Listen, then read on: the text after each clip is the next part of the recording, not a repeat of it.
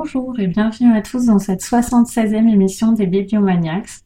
On est ravis de vous retrouver encore cette semaine. On espère que tout se passe bien pour votre confinement et que tout le monde est en bonne santé autour de vous parmi vos proches. On va parler aujourd'hui du livre de Constance Debré dont vous avez pas mal entendu parler sans doute, Love Me Tender chez Flammarion. C'est un roman français et on aura le coup de cœur d'Eva. On écoute la vie de Laure. Love Me Tender de Constance Debré euh, raconte l'histoire d'une narratrice parisienne, euh, une quarantaine d'années, qui a décidé euh, de changer de vie un peu du jour au lendemain. Elle a largué sa jolie carrière d'avocate, son bel appartement et son mari pour écrire un roman et vivre pleinement sa sexualité homosexuelle. Tout semble à peu près bien se passer pour elle jusqu'au jour où elle apprend à son ex qu'elle fréquente désormais des femmes Nouvelle euh, qu'il encaisse, mais à laquelle il euh, réagit au final euh, plutôt très mal, puisque à l'issue de cette discussion, il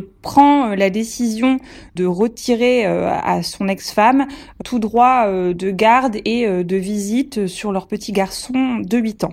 Du jour au lendemain, la narratrice se retrouve donc traînée devant les tribunaux, accusée d'être une mère indigne et séparée de son enfant. Et le roman porte sur euh, finalement la façon euh, dont elle essaye euh, de survivre à cette période. Alors je ne vais pas spoiler la fin en vous disant que c'est une histoire qui se termine mal. c'est annoncé dès les premières pages du roman l'auteur ou la narratrice euh, nous explique que son, son propos, euh, c'est de parler euh, d'un sujet tabou qu'on n'aborde pas ou peu en littérature, à savoir la fin de l'amour qui lie normalement une mère à son enfant. Sujet qui est peu abordé puisque il y a une sorte de cliché sur la femme qui aimerait son enfant au premier regard, d'un amour absolu et inconditionnel, capable de, de traverser toutes les épreuves et c'est finalement à ce mythe slash cliché qu'elle décide de s'attaquer. Alors moi en lisant l'introduction,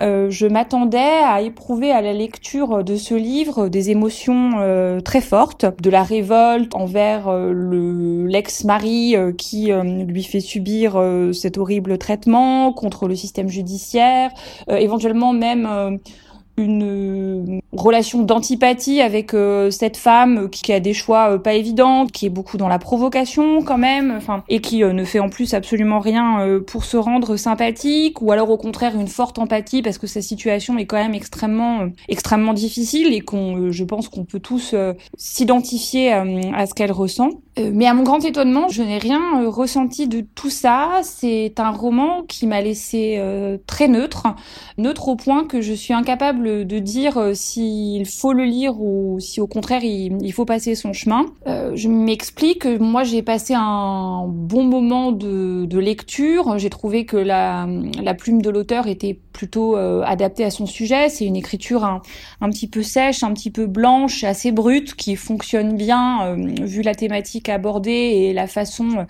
dont la narratrice essaye de raconter son anesthésie finalement émotionnelle pendant toute cette période. Je me suis pas du tout ennuyée. Euh, j'ai lu le roman euh, relativement vite, donc euh, voilà, c'était pas un, moment de lecture pénible ou ennuyant, mais j'ai, je pense très sincèrement qu'il va pas me rester grand chose de ce roman. Et puis j'ai vraiment été surprise, encore une fois, avec un tel sujet, d'être aussi en retrait. Alors j'ai essayé d'analyser un peu pourquoi je n'avais pas réussi à me laisser toucher plus que ça par ce livre. je pense que ça tient à plusieurs choses. Euh, le roman de Constance Debré se veut quand même assez euh, provocateur, assez rentre dedans, mais bizarrement, moi je l'ai trouvé euh, assez pudique. C'est des petits détails, mais par exemple, il y a énormément de, personnages secondaires, notamment ses maîtresses, qui sont uniquement désignées par, par des initiales dans la mesure où je pense que ce roman est très très largement inspiré de la propre expérience de Constance Debré, je, je me suis demandé si euh, elle n'avait pas cherché à protéger un petit peu sa vie privée en, en passant par ce biais. Et l'autre point aussi qui m'a un petit peu surprise, c'est que bon, on sait qu'elle euh, elle est euh, traînée euh, devant les tribunaux par son ex-mari. Il y a des allusions qui sont faites aux motifs pour lesquels il l'empêche de voir son enfant, mais j'ai trouvé que c'était pas dit très clairement et moi ça m'a un petit peu gêné de ne pas savoir exactement de quoi il lui tenait rigueur en fait que ce soit vrai ou pas, en fait, peu importe. Et l'autre point, euh, qui est en fait euh, pour moi euh, ce qui explique le plus fondamentalement pourquoi je ne suis pas rentrée dans le livre, et ça va avec le fait qu'il y ait une certaine pudeur, c'est que pour moi, une histoire d'amour, il y a un moment, il y a, il y a deux protagonistes, et là, moi, le garçon de 8 ans, j'ai eu beaucoup beaucoup de mal à le voir, même s'il fait plusieurs apparitions dans le roman. À plusieurs moments, j'ai vraiment eu l'impression qu'elle dressait une sorte de portrait robot d'un garçon, mais que finalement ça aurait pu être à peu près euh, n'importe quel petit garçon, mais pas pas l'enfant de de la narratrice. Là encore, je pense que ça tient à des détails. Par exemple, à un moment, elle retrouve une caisse avec euh, des jouets euh, de son fils. Qu'est-ce qu'elle se met à ranger?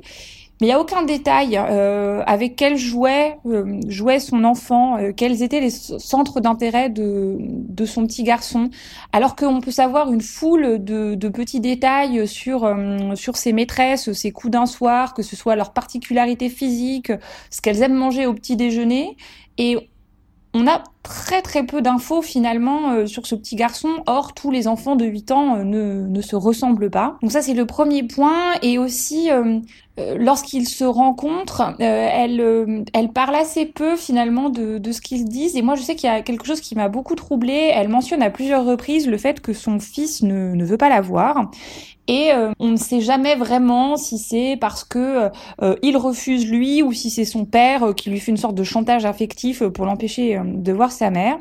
Et j'ai trouvé hyper étonnant qu'à aucun moment, euh, lors de leur rencontre, elle n'essaye d'aborder ce sujet avec lui. C'est comme s'il n'y avait pas de, pas de réel dialogue entre eux, que, que c'était devenu euh, impossible. Donc du coup, voilà, du fait de l'effacement euh, de cet enfant, j'ai eu beaucoup de mal à rentrer dans l'histoire comme je m'y serais attendue. Bon, et enfin pour moi, enfin c'est pas, je vous déconseille pas de lire ce roman parce qu'encore une fois, c'est pas un, c'est pas un mauvais moment de lecture, mais je pense pas qu'il faut le lire euh, en se disant que l'auteur va faire ce qu'elle dit, c'est-à-dire euh, déconstruire le mythe de l'amour maternel, parce que pour moi, en fait, ce que raconte euh, le roman de Constance Debré, c'est plus comment la machine judiciaire et la société a fini par, bah, par broyer en fait sa relation avec son enfant. C'est plutôt ça le, sujet du livre et je pense qu'il aurait été plus réussi si elle s'était euh, concentrée euh, sur cet axe. Alors sur Love Me Tender, je vais être exactement à l'opposé euh, de l'or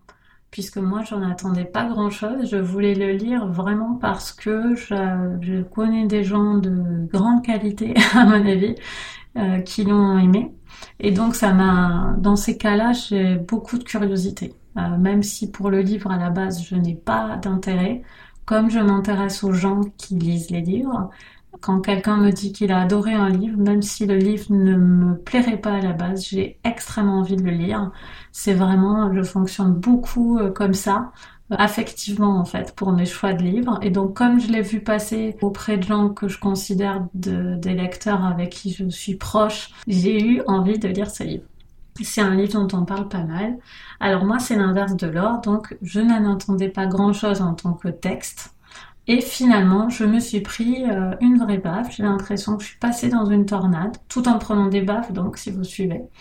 Euh, c'est un livre qui m'a vraiment retourné. C'est un livre plein de paradoxes en fait. Le personnage, enfin la narration est complètement paradoxale. On est sans cesse supposé comprendre que la narratrice n'a rien à faire de situations qui en fait sont le centre de sa vie.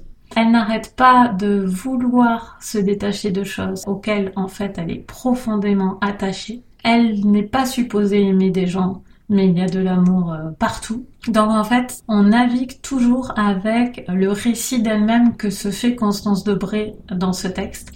Et j'ai trouvé ça euh, très très audacieux et très juste tout ne m'a pas intéressé de manière euh, équivalente parce que j'ai eu l'impression que il y avait certaines choses. Alors c'est vraiment hyper honteux de dire ça parce que je, je me rends compte de l'absolue euh, arrogance euh, de ce que je vais dire puisqu'il s'agit de la vie de Constance Debré, ça ne peut être que la sienne. Mais néanmoins, j'ai trouvé parfois, peut-être par protection, je ne sais pas, je ne suis pas psy, mais j'ai trouvé parfois que peut-être elle se réfugiait derrière des figures que moi j'avais comme déjà vues en fait. Par exemple, euh, la coureuse de filles, euh, ça m'a vraiment fait penser à Shane. En plus, comme elle est un peu androgyne, elle dit qu'elle a les cheveux très courts, ça m'a fait penser à Elward, euh, dont il est aussi question d'ailleurs dans le Iris Bray dont on a parlé dans l'émission 74. Il y a des figures comme ça qui m'ont pas forcément, qui n'ont pas paru être euh, tout à fait euh, authentique. Mais alors c'est complètement euh, subjectif et c'est sans doute un peu crade de dire ça parce que je ne sais pas qui est Constance Debray et peut-être juste que peut-être juste qu'il se trouve que ça ressemble et que c'est exactement ce que c'est. Euh, mais c'est pas des passages, c'est pas les passages qui m'ont le plus frappé. Moi, les passages qui m'ont le plus frappé, c'est ces moments de solitude qui sont nombreux et euh, la dernière partie m'a retournée parce que je ne m'attendais pas à ça. Ça m'a aussi beaucoup intéressé ce qu'elle dit sur la maternité, évidemment, parce que euh, sa situation, c'est évident que c'est une situation extrême, absolument extrême, mais quand même elle, arrive à, à une forme d'universalité dans certaines phrases que j'avais vraiment envie de garder en moi sur, euh, sur ce que peut être euh, la maternité dans ses aspects les plus sombres. Et moi, je me considère une mère plutôt comblée et positive, mais en mais on peut pas être tout le temps euh, tout le temps 100% sûr de, de son fait euh, et je trouve que elle dit bien ce genre de choses. Elle questionne bien les choses euh, notamment sur l'amour sur sur plein plein d'éléments. Donc moi c'est un livre que vraiment je, j'ai un c'est un livre j'ai l'impression qu'elle m'impose mais dans un bon sens c'est-à-dire elle se met là, elle se plante là, les deux pieds bien, bien au sol, bien ancrés, euh, les mains sur les hanches, et elle me dit euh, Regarde-moi, regarde-moi, regarde mon histoire, regarde. Et en fait, euh, ben en fait, je, regarde et c'est une expérience unique. Et moi, j'ai trouvé ce livre vraiment très intéressant. Donc voilà, c'est une vraie surprise. Parce que encore une fois, je ne savais pas trop à quoi m'attendre ou quoi espérer de ce livre, mais pour moi, c'est une très bonne lecture. La vie d'Eva. Alors moi aussi, comme euh, Coralie, j'avais pas très envie de lire euh, Love Me Tender de Constance Debray, parce qu'en fait j'avais lu euh, Playboy, son premier livre qui est sorti il y a trois ans, il me semble. Et en fait, si j'avais trouvé que l'écriture était vraiment accrocheuse, il y avait vraiment quelque chose hein, quand même hein, dans ce livre, j'avais été moins convaincue par le fond. Euh, j'avais trouvé que l'autrice en fait se cachait euh, derrière la provoque, euh, derrière des mots crus et privilégiait en fait un peu trop l'attitude à l'histoire. Donc j'étais restée sur ma faim. Et euh, je ne serais pas forcément allée spontanément vers euh, son second livre, mais euh, j'ai vu quand même beaucoup d'articles qui en parlaient. Elle a fait la couverture de, de plusieurs magazines. Bon, j'étais pas non plus toujours complètement tentée. Et puis, bah, comme Coralie, j'ai vu des avis très positifs de personnes que j'apprécie. Et donc, je me suis dit que j'allais franchir le pas. Et en fait, j'ai bien fait puisque j'ai beaucoup aimé euh, Love Me Tender, beaucoup beaucoup plus que euh, Playboy. J'ai eu l'impression en fait que euh, l'autrice faisait enfin tomber l'armure, qu'elle arrêtait un peu de se, de se cacher, qu'elle faisait preuve de beaucoup plus de sincérité en fait dans ce second livre, qu'elle était moins dans la posture. Et vraiment, ce livre m'a touchée. J'ai apprécié euh, la pertinence euh, de Constance Debré, j'ai apprécié euh, ses analyses. Elle a une écriture qui est assez sèche, hein, le récit est court, mais j'ai trouvé qu'elle arrivait à en dire beaucoup finalement à partir de peu de mots et qu'il y avait vraiment quelque chose qui se dégageait de ce texte. J'ai trouvé vraiment intéressante sa démarche qu'elle est vraiment dans une démarche minimaliste où euh, elle a complètement changé de vie. Hein, c'est ce qu'elle racontait dans, dans Playboy. Euh, elle était euh, mariée, elle se sépare. elle était hétérosexuelle, elle devient homosexuelle. Elle vivait dans un cadre plutôt bourgeois. Elle se retrouve dans une chambre de bonne. Elle était avocate. elle ne travaille plus. Elle se consacre à l'écriture. A une vie finalement assez monacale, à part bien sûr les relations avec des femmes donc qui, qui parsèment sa vie. Mais à part ça, c'est vrai qu'elle a une vie qui est quand même très carrée, très cadrée. Et euh, ce qu'elle nous raconte dans Love Me Tender, c'est que euh, de mère de famille, donc puisqu'elle a un petit garçon qui s'appelle Paul, euh, elle devient donc sans enfant entre guillemets, puisque euh, suite à une brouille avec son ex-mari et des accusations euh, qu'il porte contre elle, euh, elle ne, elle n'a pas la garde de son fils et elle ne peut le voir que euh, dans des circonstances qui sont très cadrées, dans un espace de médiation.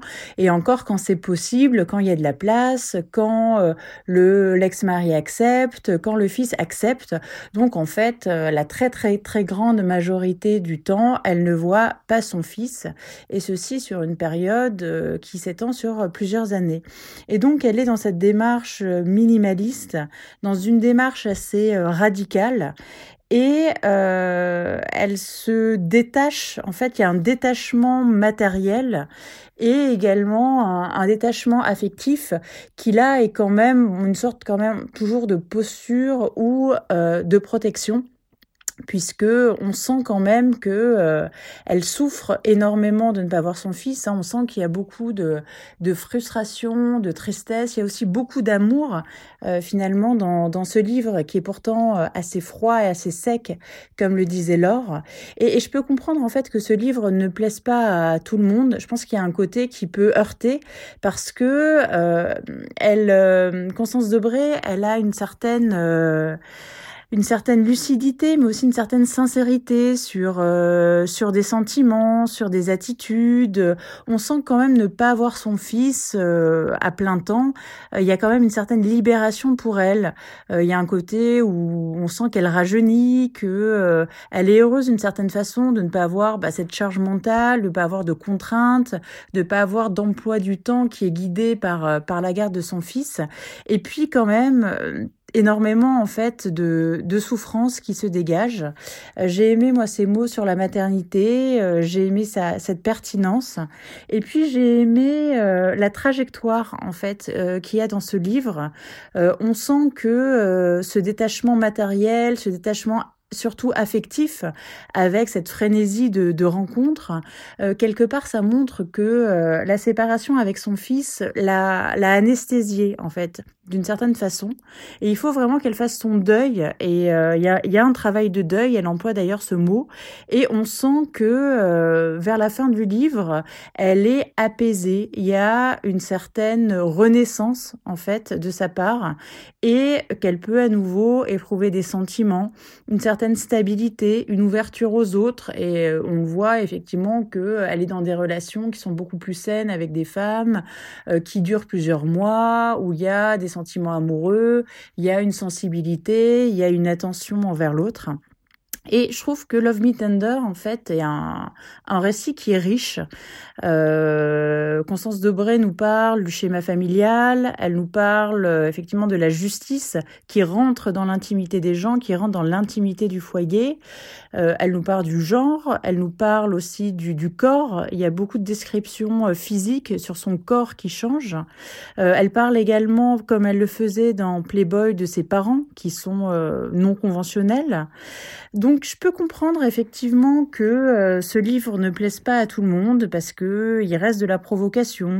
Euh, il y a des choses euh, qui peuvent choquer. Elle essaye pas d'être sympa. elle essaye pas de rentrer dans le moule. Elle essaye pas de faire plaisir. Mais moi en tout cas c'est un récit qui m'a parlé, qui m'a touché et, et, vraiment enfin j'ai senti en fait la souffrance, l'amour et puis euh, une certaine, enfin voilà, elle, euh, elle nous ment pas quelque part. Euh, comme le disait Coralie, voilà, elle se plante devant nous, elle est là, et puis on peut pas faire autrement, et on doit l'accepter telle qu'elle est.